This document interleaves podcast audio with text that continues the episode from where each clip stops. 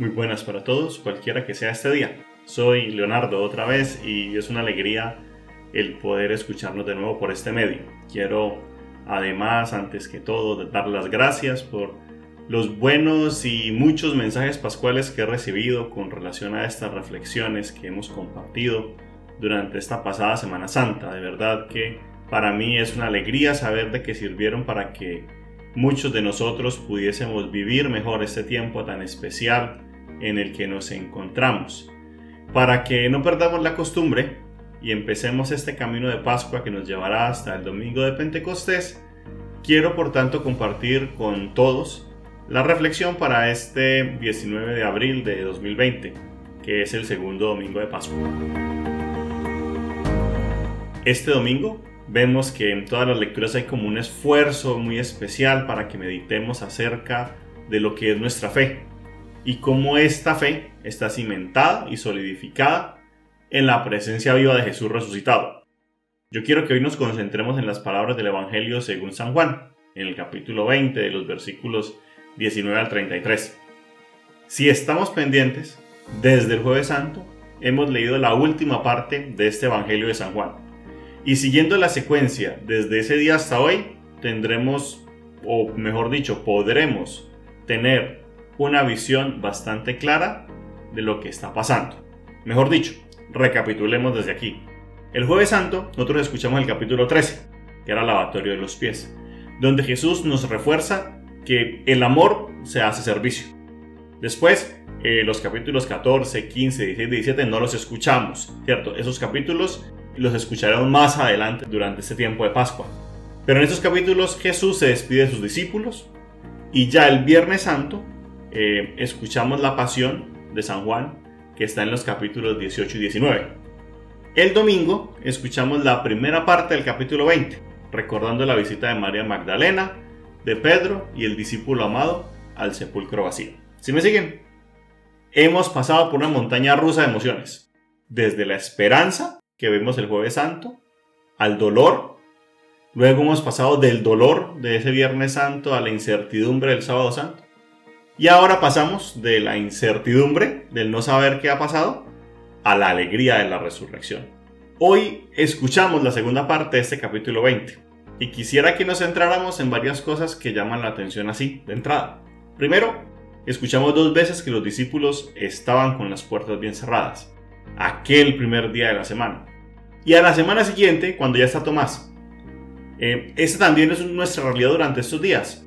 Tanto la semana pasada como esta, todos nosotros estamos en nuestras casas con las puertas y ventanas cerradas debido a este confinamiento.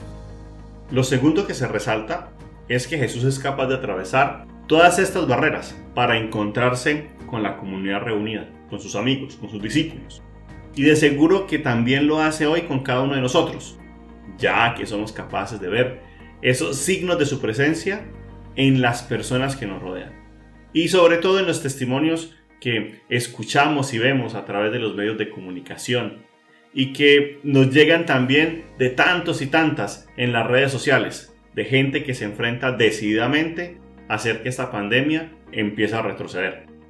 Sin lugar a dudas, este Evangelio ha resaltado a la persona de Tomás como aquel incrédulo. Yo siento que no se le hace justicia a Tomás. Este Evangelio nos habla de Tomás como aquel que desde su duda es capaz de llegar a reconocer a Jesús resucitado. Este proceso de fe que nos muestra Tomás tiene como tres grandes etapas, tres grandes momentos. Es decir, nuestra fe pascual es aquella que, primero, reconoce a Jesús resucitado, vivo y presente. Segundo, es aquella que descubre al Espíritu Santo como defensor y como aquel que nos hace entender que es posible experimentar a este Jesús vivo en cada una de las facetas de nuestra vida.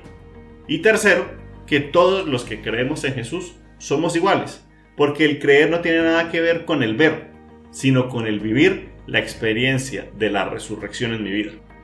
Tomás nos demuestra que cuando uno es capaz de vivir estas etapas, solo se puede experimentar a Jesús en comunidad. Que ese Señor mío y Dios mío, como Él lo reconoce, no es un fantasma, sino que es el mismo crucificado, que con las marcas de su muerte se hace presente en el aquí y en el ahora. Por esta razón, la duda de Tomás nos recuerda que es de cristianos dudar, nos hace pensar que todos nosotros hemos tenido dudas fuertes en nuestra vida. Algunos nos hemos alejado de los demás, otros hemos pensado que creer no es importante. La duda no es mala, nos lleva a cuestionar y a cuestionarnos en nuestras actitudes y nuestras acciones. La duda de Tomás y para todos nosotros es un primer paso para creer y para creer bien. Nos enseña que su terquedad tiene sentido, porque dudar lo lleva a saber más, a averiguar más y por tanto a creer más. La persona de Tomás nos representa a todos y a todas. Nos lleva a plantearnos lo siguiente para esta semana que, iniciamos. Primero, Jesús cuando saluda desea la paz. Y le desea especialmente esa paz a quienes se reúnen en su nombre. Y la paz no solo es la ausencia de guerra, sino que es el bienestar integral, es el bienestar de la persona toda. Acordémonos de tantos que viven en el dolor y la zozobra, en especial aquellas personas de nuestras comunidades parroquiales y de nuestros pueblos. Segundo, Tomás dudó, y hoy nosotros tenemos dudas e incertidumbres grandes. Pensamos a diario si esta cuarentena terminará pronto, si nos están diciendo la verdad, o si la solución a todos nuestros problemas está en curas supuestamente milagrosas de cadenas de WhatsApp. Nuestra actitud debe ser la del mismo Tomás, preguntar, cuestionar, sin olvidar que la primera presencia real de Cristo está en el otro y en especial en aquel que sufre. Tercero, Jesús no juzga a Tomás. Al contrario, le acompaña para que crea y para que crea bien. Nuestra tarea debe ser la de acompañar con nuestro buen ejemplo, nuestras buenas obras, a quienes dudan, para que mostremos ese rostro amoroso de Dios en Jesús que se hace vida a través de cada uno de nosotros.